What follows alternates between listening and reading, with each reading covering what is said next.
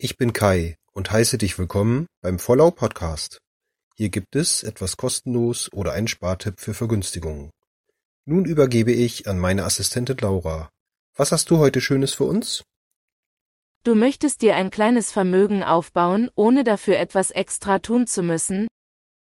Das geht bei allen Dienst- und Arbeitsverhältnissen, wenn eine Regelung zu vermögenswirksamen Leistungen, kurz VL, in einem Tarif, Arbeits-, Ausbildungsvertrag oder einer für dich gültigen betrieblichen Vereinbarung steht. Monatlich gibt es dann einen Betrag zwischen 46 Euro bei Vollzeit, in Teilzeit anteilig. VL-Anlagen können vom Arbeitgeber und oder dir bespart werden. Mit Förderung können die VL in Vermögensbeteiligungen wie Fonds- und Bausparverträgen angelegt werden. Eine komplette Auflistung findest du in den Shownotes.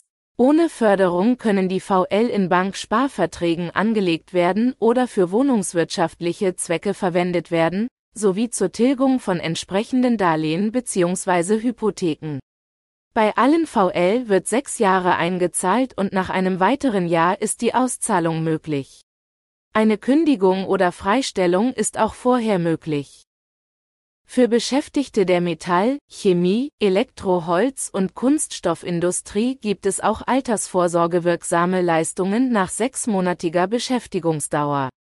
Hier gibt es einen privaten Altersversorgungsvertrag, Entgeltumwandlung in eine arbeitnehmerfinanzierte Altersversorgungszusage des Arbeitgebers oder eine Betriebsrente. Eine Auszahlung erfolgt erst zur Rente.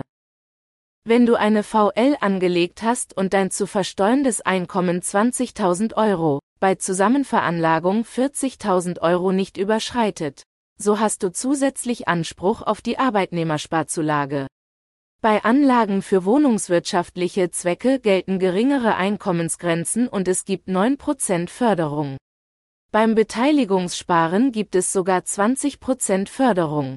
Es gibt Höchstgrenzen für die Förderungen von 470 bzw. 400 Euro jährlich.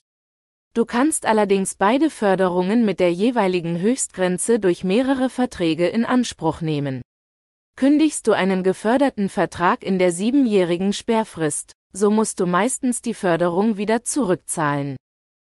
Zusätzlich, nicht parallel, kannst du eine Wohnungsbauprämie ab dem 16. Lebensjahr erhalten, wenn du einen Bausparvertrag, Aufwendungen für den ersten Erwerb von Anteilen an Bau- und Wohnungsgenossenschaften oder einen Sparvertrag für Wohneigentum hast oder ein Dauerwohnrecht erwirbst.